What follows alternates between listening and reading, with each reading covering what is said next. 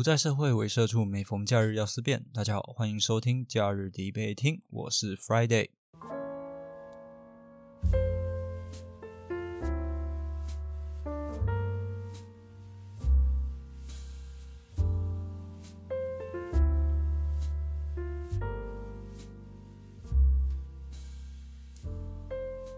啊，最近的工作实在是爆干的忙。一直到假日啊，都还要加班，然后就算没有去公司加班，也要在家里面写报告，写好几份。反而是在礼拜一交完报告之后，才比较有一些时间可以录制节目。那现在的时间是二零二二年的一月十一号，那一有时间就想到啊，正好该来录个节目了。在我爆肝之余啊，其实也有花时间 读一点书。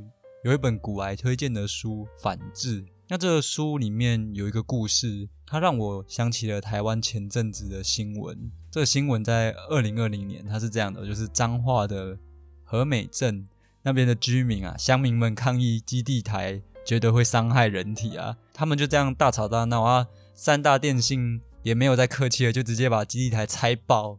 结果乡民们呢，就纷纷的变回原始人了啊，再也没有网络可以用。当时这件事啊，其实蛮多人都觉得很好笑。结果几个月后啊，嘉义县水上乡乡民们也是吵着要拆基地台。那怎么感觉大家都很想要回到什么五六十年代的时候就是了？就不会想想吗？如果今天你的手机没有讯号，你要怎么看 IG 刷绯闻？你要怎么用迪卡看西施版？你要怎么去表特版看奶妹？我是说，如果你今天没有网络，你要怎么做学术研究？你要怎么查资料？哎，对不对？所以网络很重要啊。健康跟这一些呃网络的应用啊，到底要怎么取舍呢？既然有人会抗议哦，就代表有争执；既然有争执，就代表有正反双方。有善邻家的 Friday 就要出来开辩了。今天题目正方就是手机跟基地台会导致离癌几率增加，反方就是手机跟基地台不会导致离癌几率增加。那这是一个双题制的事实性命题哈。这应该不需要什么特别的定义吧？因为除非你想要答一些特别的奇袭，不然的话，这个题目就已经非常的白话了。另外，有观众跟我说，我在讲节目的时候，常常自己说正方反方，那但是这会让人搞不太清楚现在到底在讲哪一边。所以啊，之后我都会尽量的去加一些解释词，例如说，哎，正方就是手机有害的这一方之类的。开始喽。正方，也就是手机有害的一方，一开始就先说：“哎，你们各位啊，有没有一个经验？手机讲久了，脸会烫，耳朵会痛，甚至啊，头会有点晕晕的。这其实就是手机的电磁波啊，在烧你的大脑，微波猪脑啊！你各位，二零一四年世界卫生组织呃一百九十三号文件里面呢，就有提到说，手机电话所使用的频率，大部分的能量啊。”其实是会被皮肤或者是一些表面组织所吸收的，它会使大脑或身体啊一些器官，使一些器官产生些微的温度升高。怎么样？听起来有没有很可怕？好像真的这些电磁波就会烧你的大脑一样。但是同样哦，同一份文件，反方呢，也就是手机无害的这一方，刚好也有阅读过这个文件，那其实都是 Friday 读的啊，妈的！这一百九十三号文件呢，确实有提起哈，短期的时间内会有这样的现象发生，这是真的。但这并不能直接证明哦，这会危害到你的身体，甚至是导致你得到癌症。讲到这个正方，也就是手机有害一方啊，这时就嗤之以鼻了，这样，啊，嗤之以鼻啊。早在二零零七年就有一个所谓的。电磁波风险评估报告这样的一个报告内容，直接点出啊，这些辐射会造成人体的危害，甚至大幅的增加罹癌的风险。但是呢，反方也就是手机无害这一方啊，他其实就指出说，这份报告并没有经过审慎的评估，那就在网络上去做发表。那对于这样的一个评估报告呢，荷兰卫生组织啊，欧盟执行委员会。澳洲射频生物效应研究中心啊，美国电机电子工程师学会，还有啊还要讲几个，反正就好多个，很多国家、很多组织、研究机构都跳出来反驳，甚至德国联邦辐射防护办公室就直接讲明了电磁波风险评估报告这一份报告啊，它其实就是把低频跟高频的电磁波混为一谈，让大众去误解。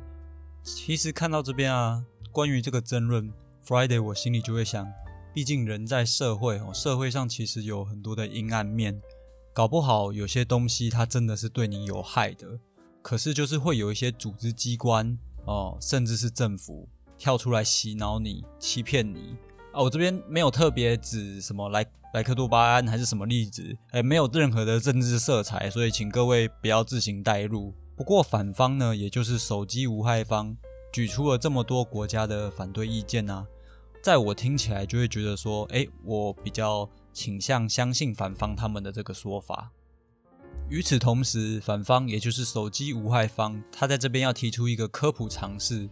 其实电磁波啊，无时无刻都围绕在我们的四周，到处都是啊。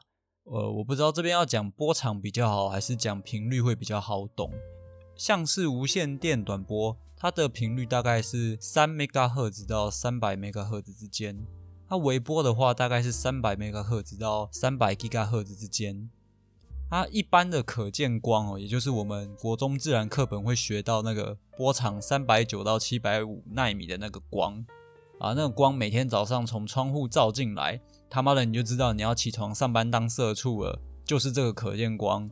它的频率呢是四百 tera 赫兹到七百 tera 赫兹之间。那这边就老实说吧，光本来就是一种能量嘛，光子打在你的皮肤上，你会感觉到热。所以，像你平常阳光照在你身上，你的皮肤会热热的。这跟你讲手机的时候讲了很久很久啊，你皮肤也会觉得热热的，应该是类似的道理。那你照太阳光，你甚至会晒伤、会灼伤，对吧？那么，其实就更别说，大家都知道太阳光里面其实有紫外线嘛。那这个紫外线就是百分之百的确定会致癌的一个射线。所以，其实我们平常都是暴露在这样子的环境之中了。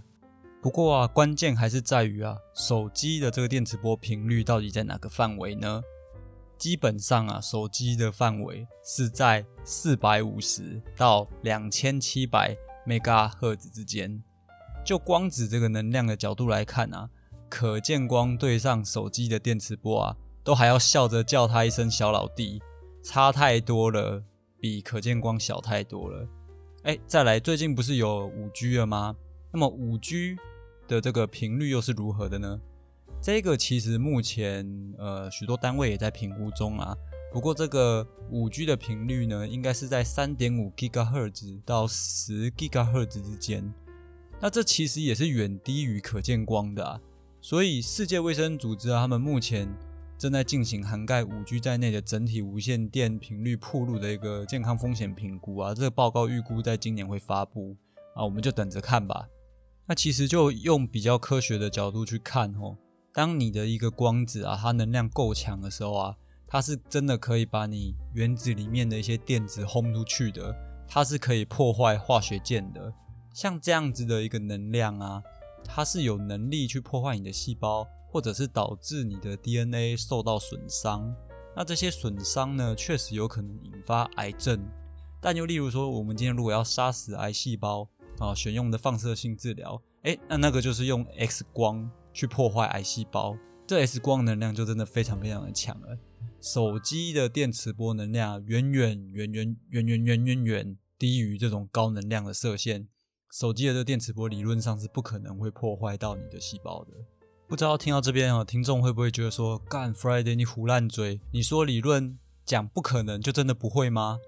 但其实哦，世界卫生组织在二零一四年发表的一百九十三号文件里面就直接讲了啊，手机或基地台哦这样的电磁波啊不会破坏化学键，也不会对人体造成有理作用，所以还是听我的，忍术相信我之术吧。不过呢，正方也不是省油的灯哦，直接椅子举起来摔过去，冰的啦。公布了二零一一年五月份由世界卫生组织旗下的国际癌症研究机构。IARC 啊，在法国里昂所举办的这个评估电磁波辐射铺路的潜在致癌危险国际会议里面，他就直接有提到一篇发表在二零零五年神经学期刊的一个研究。它直接显示哦，每天使用手机三十分钟以上，持续超过十年，会增加百分之四十罹患神经胶质瘤的风险。诶，那听到这里，这个也是呃联合国旗下的组织嘛？那前面也有提到联合国发表的那些文件。那么这个 IARC 组织啊，他们提供的这个数据，听众们你们听到呃认为可以接受吗？那 Friday 我看到这个内容的时候。其实比较像是在一个内容农场的网页里面看到这样的一个资讯，所以我对这个数据是持有怀疑的，所以我就有特别仔细的去找这个东西到底是从哪一个文章里面出来的。当然我是无法搜索到所有相关的期刊啊，因为我我还要工作，我还要赚钱养活自己。不过我这边确实有搜寻到一个二零一一年来自联合国 I R C 二零八号的这个文件来看。哎，这个二零一一年年份还有这个组织都对上了，哎，所以正方也就是手机有害的这一方，他提供的这个资料算是有攻击力，对吧？因为确实有这份文件，而且这个文件里面也真的有提到刚刚说的百分之四十罹患神经胶质瘤风险提升的这件事情。但事情就这样子而已吗？有时候思辨跟试读啊，从来就不是容易的事情。只要你去尝试了，你的眼界很可能就会大大的不一样。后来我细读了这份二零八号文件啊，它其实 conclusion 里面就有写到，在有限度的评估里面啊，或许手机跟神经胶质瘤有关联，但对其他癌症啊，这种结论并不恰当，并且啊，这些研究都还要再考虑环境啊、职业啊，还有很多因素。所以啊，内容农场的文章不要常常看。它有时候是会误导你的，除非啊，你愿意为了它里面的资讯去寻找它的始末，然后去了解它任何资讯后面的那些背书。最后啊，关于这个文件啊，还有这个组织的小组的主席啊，Jonathan Summit，呃，不知道是不是这样念。这个主席他其实还是很保守的说，手机是否会有这个离癌的风险啊？我们还是需要密切的观察。可是正方哦，也就是手机有害的这一方，他们不可能这样子就放弃了。他们提出啊，同样一个组织 IARC 在二零一一年发布的两百零八号文件，那这个文件呢，它把手机的射频电池归类为疑似可能对人类具致癌的物质。那这个呢，就是人类致癌因子分类表二 B。那一直到二零二一年啊，这个 IARC。最新发布的这个致癌因子分类表啊，这些射频电池厂啊仍然被归类在二 B 级，所以手机对人体有害啊，会致癌啊，它被分类在致癌因子里面的二 B 级啊啊！观众听到这边，不晓得心里是否已经有了想法，很想要支持哪一方了呢？其实战斗还没有结束，还有很多需要思考的地方。这个人类致癌因子分类表里面的二 B 级，我们。首先要先知道二 B 级到底多严重吧。二 B 是三小铅笔哦。我这边查到的资料是这样的啊，如果啊今天这个致癌因子是一级的话，那就是百分之百确定会致癌的东西。那这边我举个例子哦，百分之百会致癌的东西，例如说你平常户外运动哦，爬山啊或者在外面跑步啊，如果你没有做好良好的防晒措施啊，戴墨镜或者是遮阳伞之类的。那太阳光里面这个紫外线呢，它其实就是一级的致癌物质了，或者是吸烟像这样的东西，这就是一级，百分之百确定会致癌。那如果是二 A 级，则是可能会致癌的东西，例如说像多氯联苯啊，或者是柴油的废气这样的东西。至于手机电磁波的这个二 B 级啊，它的意义其实就是说，在人体啊。上面没有足够的证据啊，显示说它会致癌，但是我们也不能完全排除它有可能会致癌，所以这个没有证据，没有证据，没有证据很重要，说三次。最后啊，手机自一九八零年啊问世以来啊，其实越来越普及，到现在几乎是人手一只，甚至人手两只。那脑部相关的癌症比例。哦，或者其他癌症比例其实也没有因此而上升啊。这件事到底是不是真的，还是 Friday 又胡烂嘴呢？哎，这个听众们自己查查看吧。在本次啊，正方哦，也就是手机有害的这一方啊，其实并没有办法论证手机或者基地台对人体有害。不过呢，其实，在反方这边啊，虽然看起来占了一些优势，但其实大多数的资料都显示未能判断哦，或者是说资讯不足，也没有办法说，哎，真的完全不会致癌。但是至少在现况来讲啊，不管是联合国或者是其他期刊资料。都是请大家不必恐慌，不用担心手机的这些电磁波会导致癌症，但这很难说啦，搞不好 数十年后我们得到了真正的结果，发现干他妈真的会得癌症啊！靠，要我每天用十个小时啊，那时候就就到时候再说吧。刚刚提到的一些讨论啊，还有一些关于电磁波的科学知识来判断啊，我是觉得啊。反方的这个手机不会致癌是比较合理的一个状况啊，而且我认为比起这些电磁波啊，手机的品质啊、电池啊、品牌啊什么的，搞不好还比较重要。像是之前就有某个韩国牌子的手机啊，它就有一段时间常常爆炸，干它爆炸直接炸你头，我觉得比电磁波可怕多了。或者是说你平常出门。啊，晒太阳，在强烈的大太阳底下好几个小时啊，都没有做任何防护，这个致癌的可能性或许还比较令人担心呢。好了，那么今天的节目就到这边哦。如果你觉得我的频道还不错，那就劳烦你动动你的手指头，Apple Podcast 给个五颗星吧，也可以留言分享你的看法哦。另外记得按赞假日迪贝厅的粉丝专业，还有追踪我的 IG 哦。我是 Friday，See you next holiday。